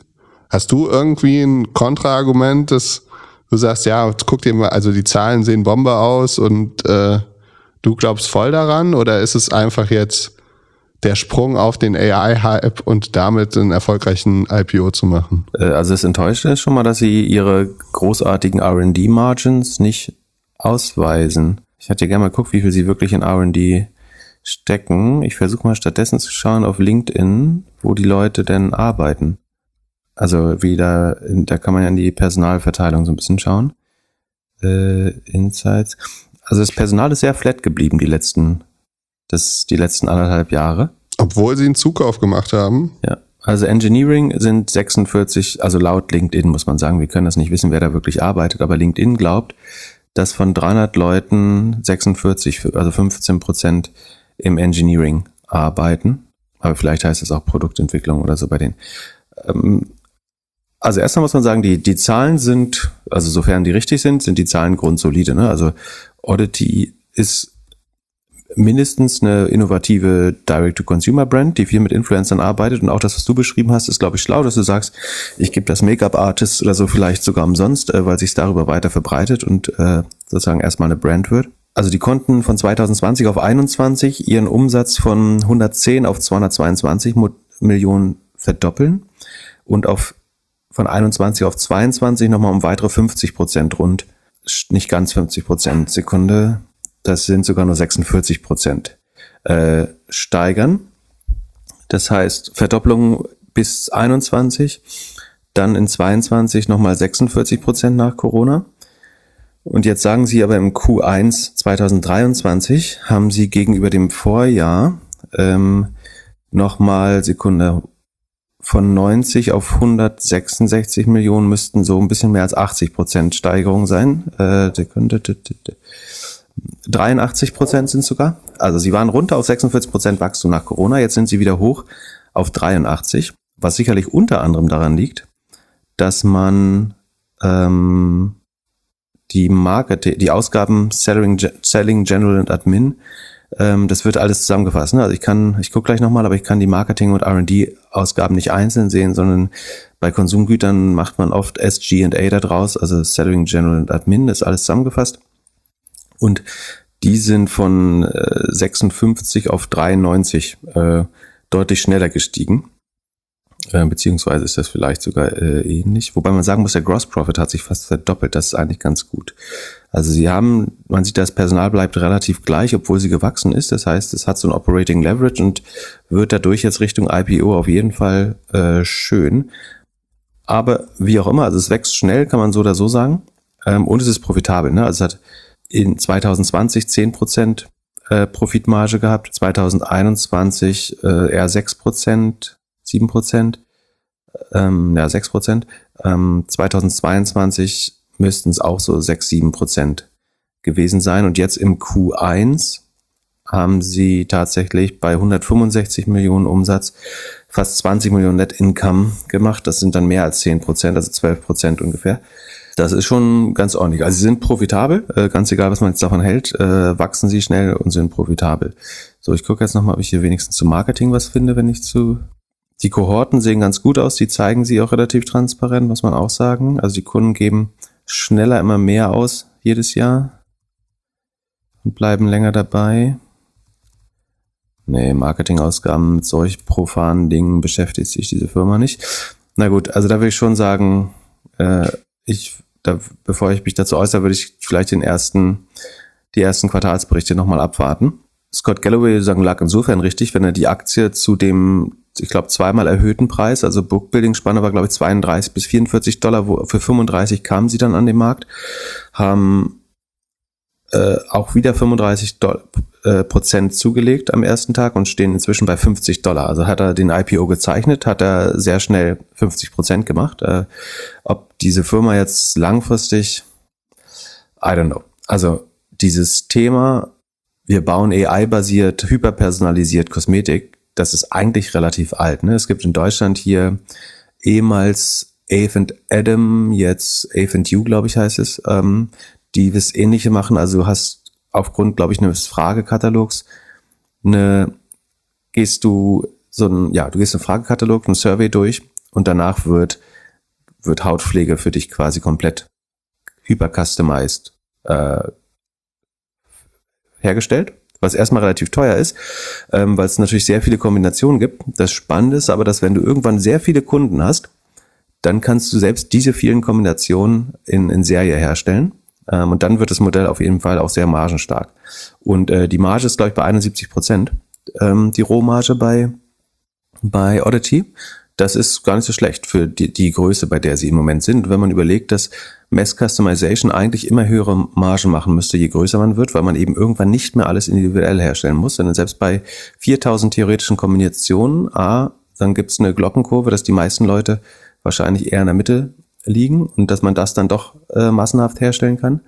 Ähm, und 71 Prozent ist sagen, auch für Kosmetik schon sehr gute Marge zum Vergleich. L'Oreal, ein Riesenkonzern, liegt bei 71 Prozent, Estee Lauder ein bisschen, also Luxus ein bisschen höher bei 76, 77, glaube ich. Ähm, das heißt, das kann sich schon sehen lassen. Die Frage ist sozusagen, wie viel Wachstum. Ich würde jetzt nicht davon ausgehen, dass sich das Wachstum weiter beschleunigt, ehrlich gesagt, äh, bei dem Modell. Und das Natürlich hat man, man müsste, also was man jetzt mal hätte machen müssen, äh, ich, da ich gerade unterwegs bin, hatte ich jetzt leider nicht die Zeit, aber man hätte mal ins Internetarchiv gehen müssen und schauen auf ihrer Homepage, seit wann sie diese AI-Tour eigentlich fahren. So, also das, dieses alte Modell, ich nutze Machine Learning, um Mass Customization zu machen, das, das gibt's wie gesagt schon länger. Ähm, aber jetzt zu sagen, wir scannen dein Gesicht mit der Handykamera und können daraus schon die perfekte Creme für dich finden und die kosten, muss aber dann leider dreimal so viel kosten. Ähm, das ist, glaube ich, eher eine Story, die man sich jetzt für den Börsengang nochmal reingehauen hat, ähm, einfach weil AI gerade so ein schönes Thema ist. Aber von daher muss man auch sagen, perfektes Timing. Ähm, ich würde es jetzt anders sehen, wäre das eine unprofitable Firma, die verspricht 2028 Gewinne zu machen und man verscherbelt die jetzt an äh, Retail-Investoren. Aber wie gesagt, das S1-Filing zeigt, dass die Firma profitabel ist. Ich würde davon ausgehen, dass das Q1 23 jetzt hübsch gemacht wurde nochmal für den IPO. Ähm, ich könnte mir vorstellen, dass das Wachstum eher wieder auf das Niveau von 2022 zurückfällt, Richtung 50 Prozent äh, und nicht bei, bei 80 Prozent bleibt. Aber, und ja, mein Bullshit-Radar schlägt da schon auch an, ähm, aber ich glaube, die Firma bestmöglich zu vermarkten. Ich glaube nicht, dass sie Unwahrheiten behaupten, ne, sondern sie, das, was vorher einfach Mass Customization mit Machine Learning geheißen hätte, heißt jetzt halt äh, Next Level AI Beauty Industry, keine Ahnung, wie sie es nennen. Sie arbeiten an der dritten Brand gerade. Ähm, man könnte natürlich mit weiteren Brands wachsen, wobei es, glaube ich, schwer ist, da immer mehr neue Produkte zu etablieren. Ähm, und ich finde es ein bisschen komisch, dass in, in, jeder Pressemitteilung und jedes Mal, wenn der CEO irgendwo redet, davon geredet wird, wie viel, also die Firma kommt aus Israel, glaube ich, dass da die ähm, ein Großteil der, die, die, die besten AI-Experten äh, aus der israelischen Armee sagen, gewonnen werden konnten. Ich glaube, wenn du ein gutes Produkt hast, dann lässt du einfach das Produkt sprechen. Dann musst du nicht so viel über die Leute dahinter ähm, erzählen. Und dass Firmen in Israel in der Regel mit IDF-Leuten ähm, Also da muss, glaube ich, jeder zur Armee. Äh, dort bekommt man aber nicht nur irgendwie Bierbüchsen und äh, Leute totschießen Training, sondern unter anderem auch in der Regel eine gute technische Ausbildung, äh, warum es einfach sehr gute Entwickler äh, gibt in Israel auch. Und, und Security-Leute äh, vor allen Dingen. Und ähm, das wird so ein bisschen overstressed, dass wir hier die, die coolsten IDF-Leute haben, äh, die für uns arbeiten. Schon viel Storytelling äh, drumherum. Dass Scott Galloway da so reinfällt, äh, wundert mich ein bisschen. Äh, ich würde sagen, es ist mit also, und dass sie die Datenpunkte, also wir haben 40 Millionen Unique Customers und über eine Billion Datenpunkte, das ist auch so, ja, wenn ich die nach Augenfarbe und äh, wie lang sind deine Augenbrauen frage und vielleicht nur ein Foto mache. Also Datenpunkte ist so eine obskure äh, Metrik. Äh, eine seriöse Firma würde damit auch nicht werben, äh, würde ich sagen. Deswegen wundert es mich ein bisschen, dass Scott Galloway das so. Ich würde sagen, das ist Daten und Machine Learning unterstützt. Für, für die Beauty-Industrie ist das natürlich relativ weit. Ähm, es ist Mass Customization. Es ist ein guter neuer Marketing-Approach über Influencer und so Industrie-Experten. Und es ist wahrscheinlich eine der erfolgreichsten D2C-Brands äh, im Vergleich zu irgendwie Honest Company und was für ein, äh, was da alles nicht so gut funktioniert hat, äh, ist das definitiv äh, erfolgreich. Aber Achso, und dann müssen wir mal die Bewertung, also es ist drei, rund drei Milliarden wert jetzt. Ähm, da haben wir jetzt noch gar nicht drüber geredet. Also das ist ja der ultimative Test eigentlich, ob äh, wir können so lange reden, wie wir wollen, was wir davon halten. Aber die Frage ist ja, ist das jetzt fair bepreist oder nicht? Ähm, und natürlich können wir das nicht abschließend feststellen. Wo habe ich denn jetzt das Fenster? Habe ich jetzt den. Okay, habe ich jetzt zugemacht. Was haben wir gesagt? 300, äh, 165 im letzten Quartal. Ähm, das wären ja Runrate dann 600, 700 Richtung Ende des Jahres, vielleicht 800. Dann wären 8 Mill, äh, habe ich 165 gesagt? Mhm. Weißt du noch den unser? Ja, stimmt. Ich guck nochmal ich mache es nochmal auf, auch wenn es jetzt droht, mein Browser. Ist immer ein bisschen gefährlich, diese S1-Filings zu laden, weil die ja irgendwie 400 Seiten lang sind. Dann macht manchmal Chrome die Grätsche. 165,7 Millionen Dollar steht hier, Umsatz. Genau, das wären jetzt extrapoliert 330, 660. Natürlich wird die Firma jetzt noch ein bisschen wachsen, unterjährig auch. Sagen wir, sie landen bei 800 Millionen Ende des Jahres. Dann ist das viermal ja, drei, viermal, vier, eher viermal Umsatz. Ähm, gucken wir mal, Sekunde. Also bei 50% Wachstum scheint mir es schon mal nicht absurd teuer. Also schau, L'Oreal ist mit sechsmal Umsatz bewertet. Dann, und die wachsen mit 16% nur, haben aber auch eine bessere, haben schon 19% operative Marge. Da kann, glaube ich, äh, Audity aber hinkommen. Och, also am Gewinn bewert, am Gewinn gemessen ist Oddity bestimmt noch ein bisschen teuer, finde ich. Yahoo sagt siebenmal Price Sales, aber die gehen von den 2022er Zahlen aus. Ich glaube, da würde ich lieber schon vorwärts rechnen, weil sie so schnell wachsen. Also ich würde nicht mit den 83% Wachstum rechnen, sondern eher äh, ein bisschen weniger. Ach, schwer. Also ich finde es nicht absurd teuer, das kann ich schon mal sagen, selbst nach dem Pop jetzt schwer ist so ein bisschen, wie sehr die an diesem, an dem Q1 geschustert haben. Ich, die Q2-Zahlen werden ja demnächst auch kommen. Die würde ich mir mal anschauen. Und dann würde ich noch mal ein Urteil tragen. Ich, ich würde sagen, die sind auf jeden Fall zwei Milliarden wert. Jetzt sind sie bei 2,83. Ähm, ob sie deutlich mehr wert sind, kann ich noch nicht sagen. Ähm, muss man ein bisschen gucken, wie sie weiter wachsen. Man wisst, also wir können noch mal kurz eine Sekunde. Das würde ich jetzt normalerweise bei einer Due Diligence auch machen. Äh, tatsächlich habe ich mir aber auch wieder ähm, immer mal wieder ähnliche Produkte angeschaut. Also das ein typisches Problem, was man hat, ist, dass man ja noch nicht die die Zahlen des laufenden Quartals kennt. Oft werden die einem in so Prozessen auch noch nicht so, zumindest nicht sofort gegeben. Man kann ja noch anfragen, aber Spoiled Child ist doch eine Brand von denen, oder? Ja. Habe ich das falsch geschrieben? Wird zusammengeschrieben. Ein bisschen schwer dann. Also ich bin jetzt bei Google Trends und schau mal, wie die Nachfrage sozusagen, die Suchnachfrage da läuft. Da gibt's so zwei Plateaus. Also das lief beim Launch Ende 21 mal sehr gut. Oder Anfang 22. Dann ging's ein bisschen runter. Ähm, wie so ein richtiger Hype-Cycle. Und dann ging's wieder deutlich hoch. Wieder Ende 22. Und seitdem ist es auf einem Plateau leicht absinkend. Das andere war Al Mariachi, oder wie hieß das? Äh, Il Maquillage. Zwei Wörter. E-Makia. Woher kommt denn das an? Ich muss gleich mal googeln, was das ist, was ich dachte. ähm, oh, das hat krasse Hype-Vibes, würde ich sagen. Da gibt's ein stetiges, sich, sich stetig aufbauendes Wachstum mit zwei großen Hügeln. Das sieht fast aus so, als hätte jemand eine TV-Kampagne gemacht. Oder das kann auch von Influencern, dass, die, dass sie die Kardashians einfach mal gekauft haben oder so dafür. Da ist die Frage, ob man das immer wieder reproduzieren kann und sich daraus das stetige Wachstum formt. Oder ob das lustigerweise der, dieser größte Haufen, der ist im Februar 23, also genau im Q1, das, wo ich jetzt gesagt habe, das sieht mir ein bisschen zu gut aus, das äh, IPO-Quartal, also das letzte, was reported wird. Oh, naja. Ja. Ähm, und dann haben sie noch so eine, äh, so eine Shopping-Plattform, One-of-a-Kind Online-Shopping-Plattform to change the way users buy beauty online. Kasa naja, Kensar. Ja, Ach so, genau, ja, ja, das ist auch Quatsch. Ach so, das kann ich noch mal kurz gucken, aber ähm, Kensar mit Doppel A, ne? Nee, mit Doppel Z. Ach so. Ja, da, da, da kommt man hinter so eine, äh, also da muss man irgendwie eine E-Mail schreiben, wenn man da rein möchte. Ja, ich glaube, das ist noch nicht so. Ähm, also ich ja, also die, die ich würde sagen, die Trendsdaten werfen Fragen auf, äh, die man aber auch gleichzeitig nicht so beantworten kann. Also es sieht, auf jeden Fall wurde marketingseitig ist da was passiert im Q1. Ähm, das sieht man relativ klar. Ähm, ich bleib dabei, dass das Q1 sicherlich ähm, deutlich besser war als der Rest äh, mit den 80 Prozent Wachstum. Ich glaube aber, dass sie auf, auf so um die 40, 50 Prozent, vielleicht eher Richtung 40 sogar, wieder zurückfallen werden aber dann vielleicht stimmt meine These mit den 800 Millionen im Jahr dann auch nicht, wenn das Q1 so stark gepusht war, dass das Q2 vielleicht sogar noch auf gleicher Höhe ist. Also ich würde mal abwarten erstmal. Ich würde jetzt noch nicht sagen, äh, es gibt viele Sachen schon, die für die Firma sprechen, aber ich würde jetzt mir mindestens die Q2 mal anschauen, bevor ich hier ein Urteil treffe.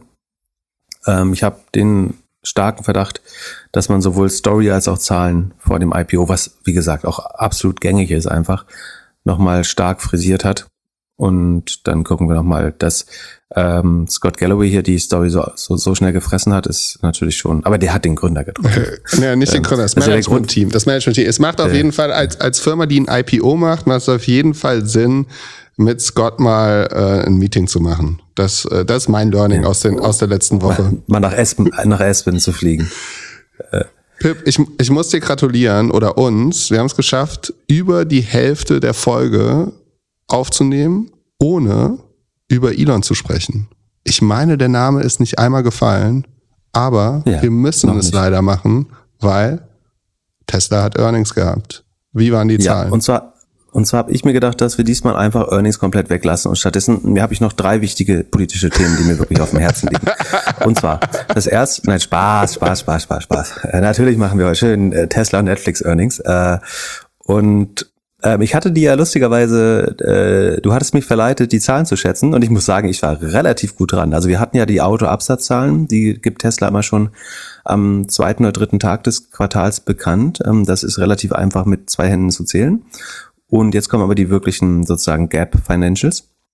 Tesla hat seinen Umsatz um 49 Prozent gesteigert. Äh, das ist eine Beschleunigung des Wachstums auf 20,4 Milliarden Automotive Sales. Ähm, Gesamtumsatz 25 Milliarden rund, würde ich mal sagen. Der ist um 47 Prozent äh, gestiegen. Ich hatte 25.000, äh, 25 Milliarden geschätzt, es ist bei 24,927. Äh, also sehr gut dran, sehr nah dran gewesen. Ähm, das heißt, ich hatte da aber schon eine Preissenkung, quasi eine weitere Preissenkung mit eingeschätzt. Also der, ich kann es nochmal sagen, der Autoabsatz war nämlich Total Deliveries waren ja um 83 Prozent hoch. Ne? Das war ja die krasse Nachricht. Das Vorjahr war relativ schwach und deswegen konnte Tesla um 83 Prozent gegen dem Vorjahr bei den Deliveries wachsen. Äh, und ich hatte gesagt, ich glaube eher, dass der Umsatz nur um äh, so um die hohe 40 Prozent steigen wird, weil man um diese hohen Ausstoßzahlen äh, quasi auch abzusetzen die Preise senken muss. Ähm, lag ich relativ gut mit meiner Schätzung.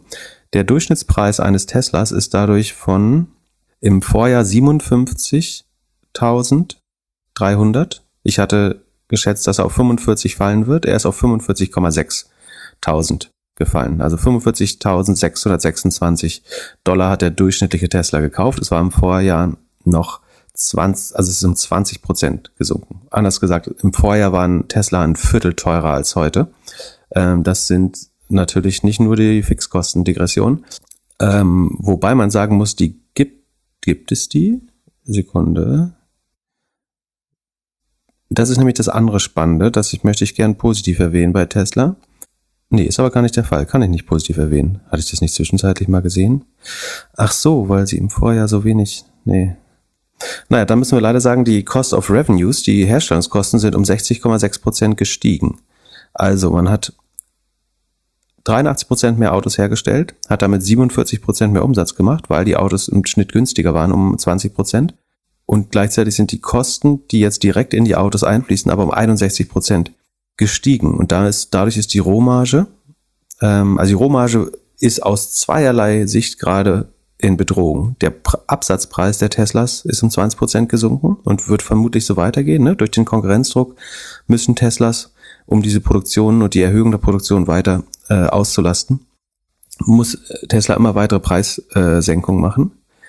Das ist der Druck von oben, vom, vom, von der Nachfrage. Und wir haben aber auch einen Druck bei den Cost of Revenues. Die steigen nämlich um 60,6 Prozent. Das heißt, es, die Produktion eines Autos wird immer teurer für Tesla im Moment. Ähm, und so sinkt die Rohmarge von im Vorjahr 25 Prozent, Q1 des Vorjahrs sogar noch 29, auf jetzt nur noch 18 Prozent, 18,2 Prozent.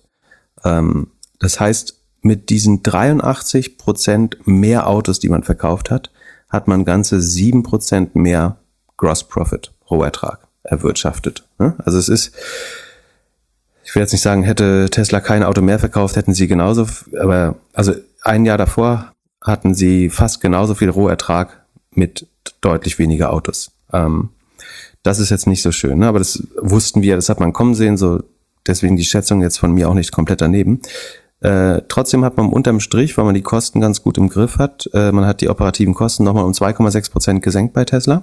Ähm, die kommen sozusagen nach den Produktionskosten. Ähm, und das Net Income ist von 2,27 auf 2,6 Milliarden hochgegangen. Also man konnte den ähm, Profit trotzdem um 15 Prozent steigern. Aber es bleibt eben schwer. Das Inventar ist gleich geblieben zum Vorquartal. Das ist schon mal gut. Und weil der Output steigt, ist es, also Inventory ähm, ist 15 Milliarden an unverkauften Autos, die sie, äh, oder ich glaube, es sind Units, nicht äh, Milliarden Sekunde.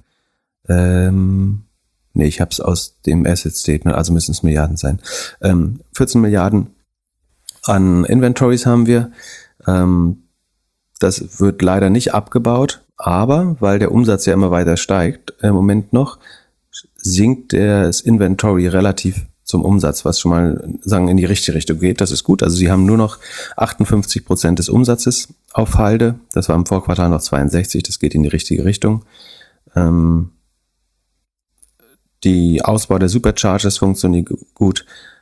Der Ausbau der Solarsparte von Tesla funktioniert überhaupt nicht gut, liegt weit hinter den Erwartungen und sowieso der Versprechung von Elon Musk. Ähm, Superchargers wachsen relativ stabil, so mit äh, 33 Prozent jedes Jahr. Ähm, das passt aber, glaube ich. Ich glaube, man muss nicht für jedes neue Auto quasi einen neuen Supercharger bauen, sondern dass man je mehr Charger man hat, überdurchschnittlich viel mehr Autos verkaufen kann, ist eigentlich klar, weil man bessere Ausnutzung der bestehenden Charger hat. Wie gesagt, der Preis pro Auto sinkt.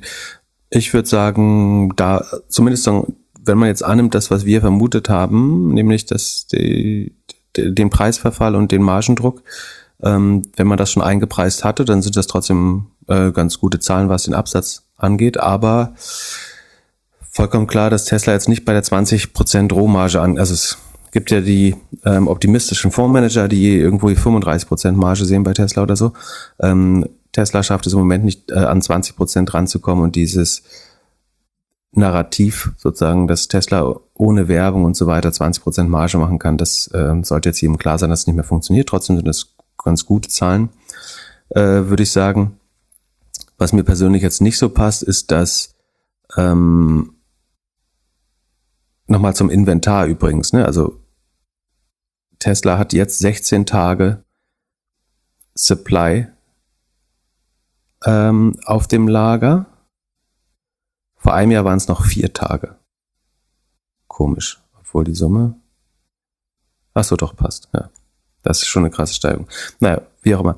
Ähm, natürlich wurde Elon Musk auf die Margen, auf den Margenverfall angesprochen äh, von Analysten beim Earnings Call. Ähm, worauf er gesagt, also äh, er hat noch eine Sache angekündigt, bevor wir dazu kommen, ähm, und zwar, dass es im Q3 zu ein bisschen weniger Output kommen könnte, weil die Factory Lines, äh, die Assembly Lines, die Fließbänder, Förderbänder, Fließbänder, sagt man glaube ich, äh, bei Tesla, die Produktionsbänder angepasst werden. Äh, da wird gibt's weitere Improvements, äh, um die Effizienz zu steigern. Das wird zu weniger Output führen. Auch das würde ich sagen, wie bei Apple, auch das könnte natürlich versteckte ein verstecktes Narrativ sein, um zu sagen, wir wissen, dass wir weniger absetzen, deswegen tun wir mal so, als wenn wir die Produktion optimieren. Kann aber auch einfach sein, dass es wahr ist und man dadurch die Kosten weiter senken kann in Zukunft. Ähm.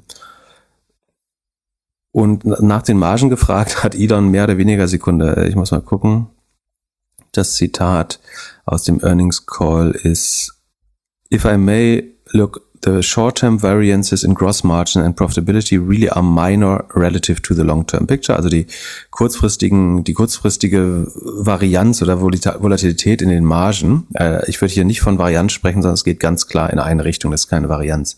Äh, das ist ein klarer Trend zu weniger Marge durch steigenden Wettbewerbsdruck und ähm, eine gewisse Sättigung bei Early Adoptern. Autonomy will make all of these numbers look silly. Ähm, autonomes Fahren wird diese Zahlen äh, wirklich irgendwie absurd oder albern aussehen lassen. I'd recommend looking at ARK Invest, also Kathy Woods Fund.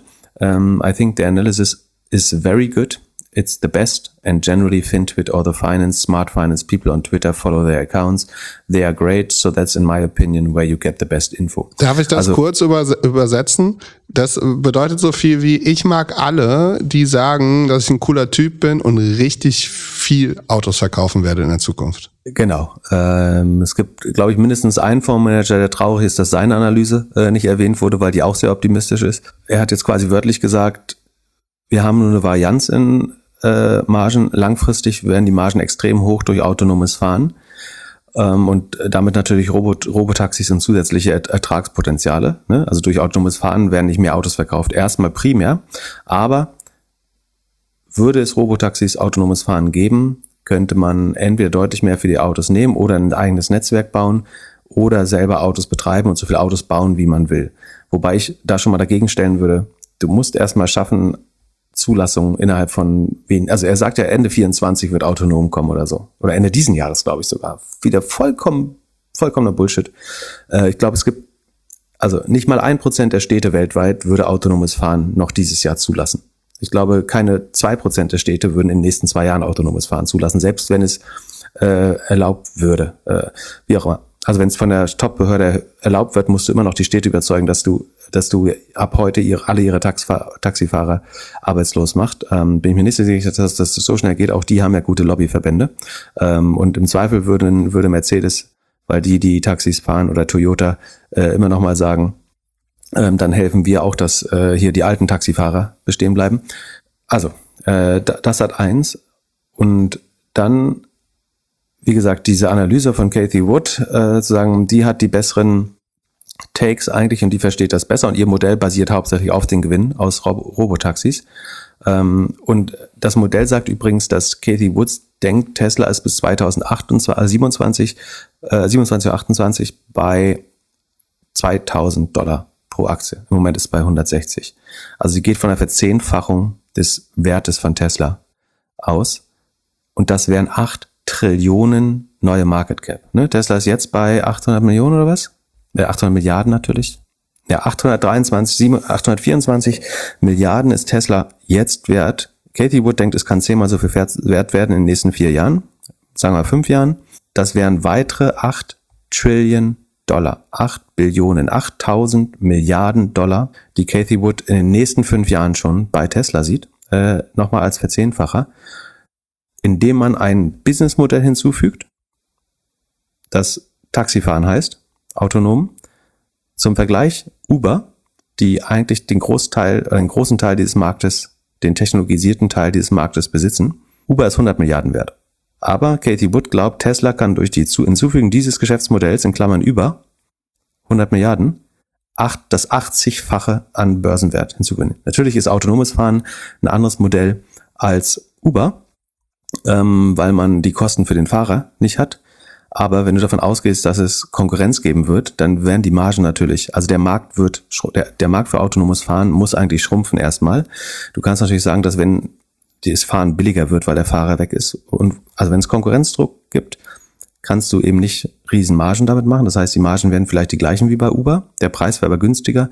Dadurch würden dann mehr Leute sich Taxifahren leisten können. Das heißt, der Markt wird erstmal kleiner. Es gibt aber auch gegenläufige Volumeneffekte. Der könnte auch größer werden, weil es wieder billiger wird, äh, so wie bei Airbnb.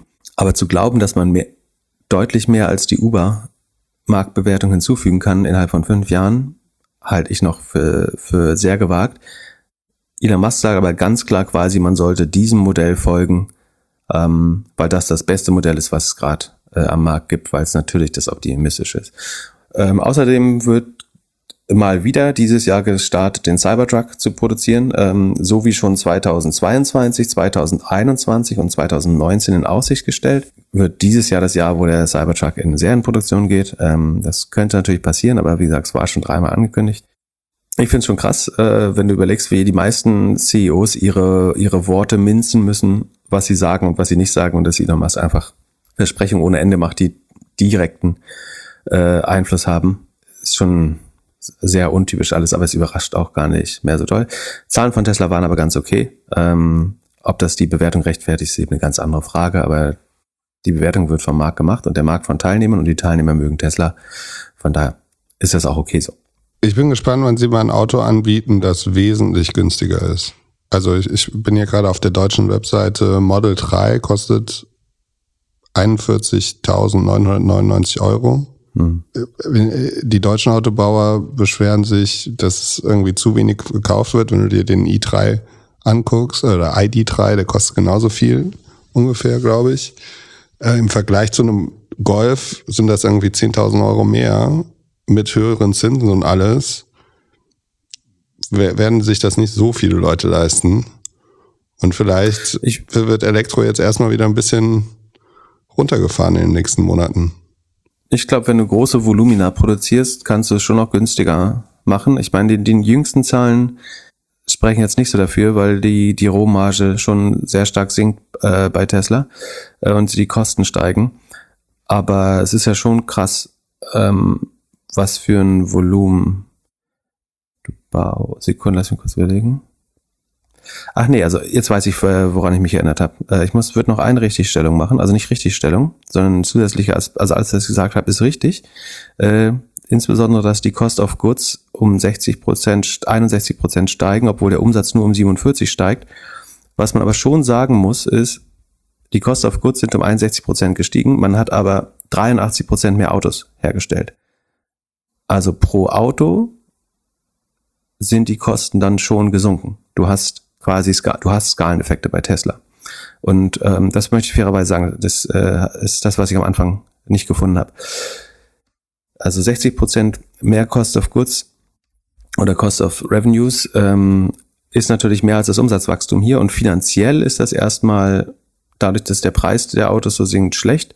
Aber man muss schon sagen, die Autos werden auch in der Herstellung billiger. Sie werden halt nur nicht so schnell billiger wie in der ähm, wie, wie der Verkaufspreis. Der Verkaufspreis sinkt halt um 20 Prozent und die Herstellungskosten nur um 7 Prozent oder so. Ähm, aber die Produktion wird Large Scale nochmal in größeren Fabriken günstiger. Von daher können Elektroautos schon noch günstiger werden.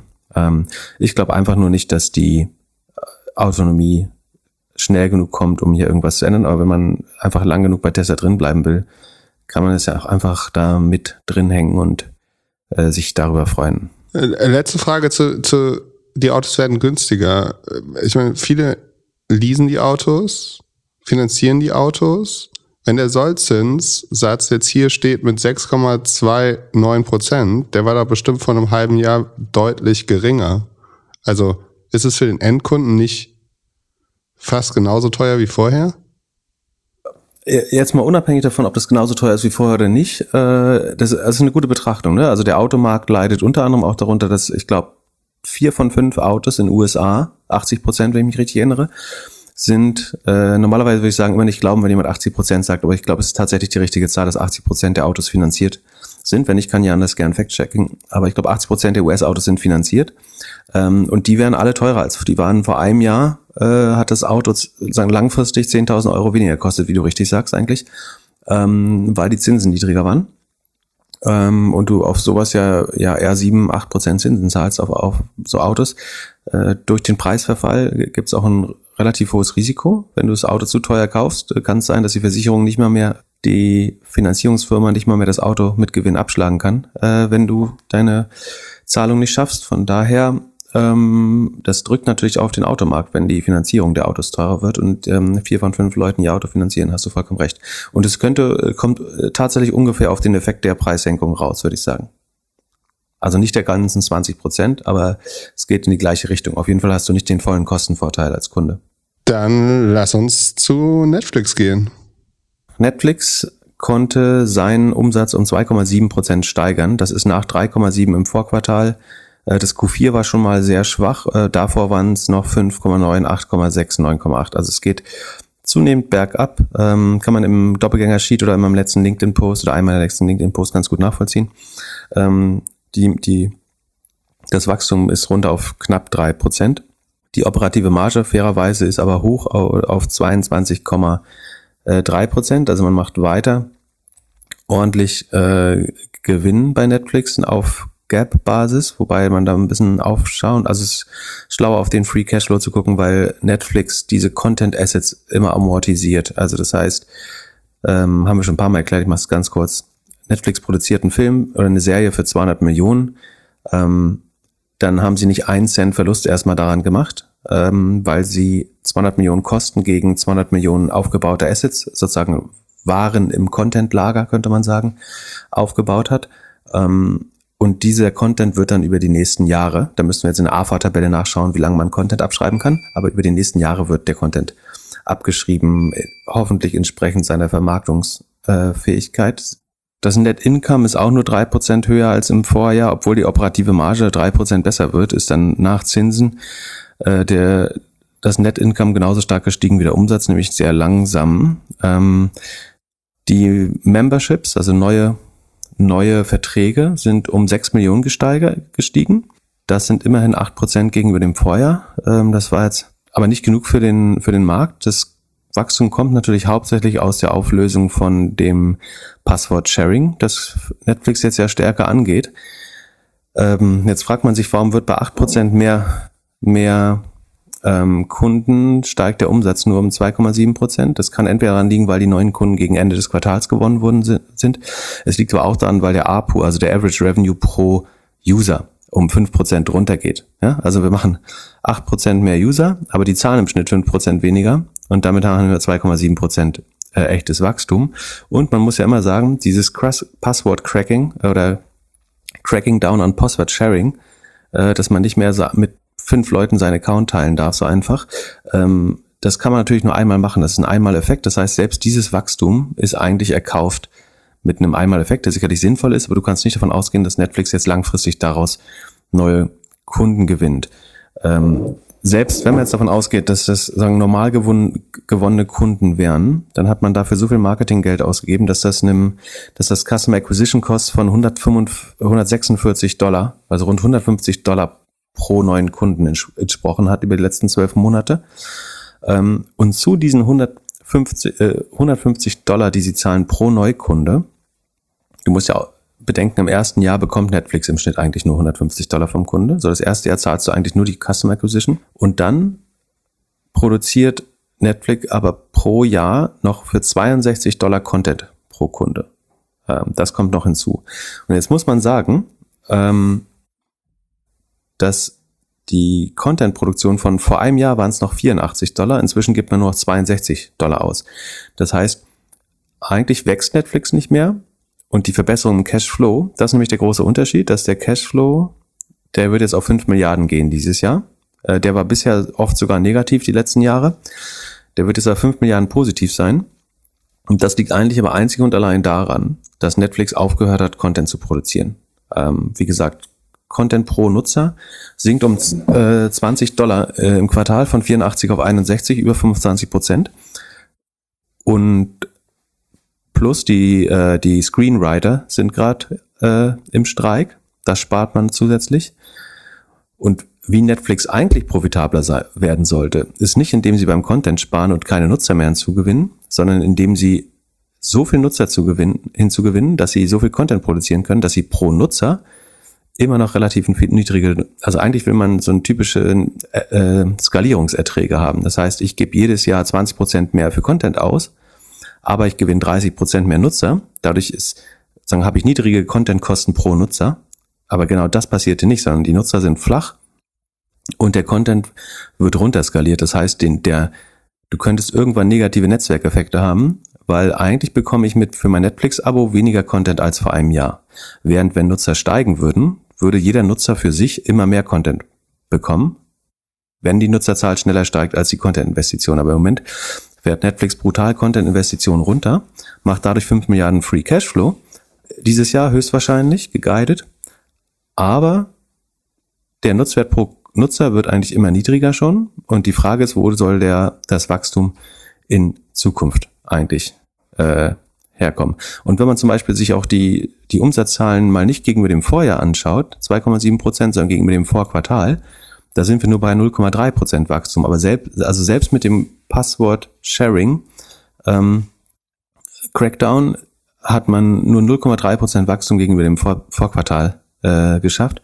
Und das ist äh, wirklich nicht so spannend. Und wenn man überlegt, wie teuer Netflix jetzt bewertet ist, mit einem äh, 50er KGV bei 2,7% Wachstum. Ähm, das Netflix ist 62% hochgegangen seit Jahresanfang. Ob diese 224 Milliarden Bewertungen jetzt gerechtfertigt sind, bin ich sehr skeptisch. Zum Vergleich Comcast, die größte Cable TV Company in den USA, ähm, die machen 26 Milliarden, also das Fünffache an operativen Cashflow, äh, 36 Milliarden EBITDA und sechsmal so viel Gross Profit wie Netflix und sind nur 180 Milliarden, also weniger wert. Ein Viertel des Sales Multiples oder Umsatz Multiples KUV von, ähm, von Netflix. Comcast schrumpft ein ganz klein bisschen, aber da ist Netflix eigentlich auch bald und hat 100 Milliarden Schulden fairerweise. Aber eigentlich ähm, ist, würde ich sagen, finde ich, finde ich weiß nicht, warum man gerade für Netflix so viel mehr bereit ist zu bezahlen als Comcast, weil die Modelle nicht so unterschiedlich sind und weil der Hauptwachstumstreiber und Effizienztreiber von, von Netflix, der in der Vergangenheit fokussiert hat, äh, funktioniert hat, nämlich dass meine Nutzer schneller wachsen als der Content Spend und dadurch jeder Nutzer immer mehr Content pro Nutzer konsumieren kann, weil sozusagen die Kosten von immer mehr Leuten getragen werden. Das funktioniert eigentlich nicht mehr. Dieses Schwungrad ist äh, außer Betrieb äh, und das kann eigentlich eine sehr komplizierte Situationen werden für Netflix. Und ob ihr, ob ihr Ad-Supported Modell irgendwann funktionieren wird und nicht Netflix einfach nur noch günstiger wird dadurch, ähm, da muss man erstmal gucken. Also ich bin, ich würde es jetzt nicht shorten, aber ich bin weit davon entfernt, irgendwie Netflix-Supporter äh, zu werden. Eine Frage zu Netflix hätte ich. Und zwar, gibt es irgendwo Zahlen, die zeigen, wie viel Stunden die Leute Netflix gucken im Jahr? Wie sich das verteilt hat? Ja, kannst du dir im äh, Shareholder Deck, Shareholder Letter von Netflix anschauen. Äh, ich werde gerade von der äh, Mate hier aus dem Zimmer geschmissen. Deswegen kann, schaffen, wir, schaffen wir leider nicht meine drei Lieblingspolitikfragen mehr heute zu machen, müssen wir aufs nächste Mal verschieben. Ähm, dann reden vielleicht nochmal über die Aktienrente äh, und die, die FDP. Leider schaffen wir es nicht mehr, die FDP zu loben heute. Ähm, wer es nicht erwarten kann, darf sich das Lob äh, auf, auf LinkedIn anschauen.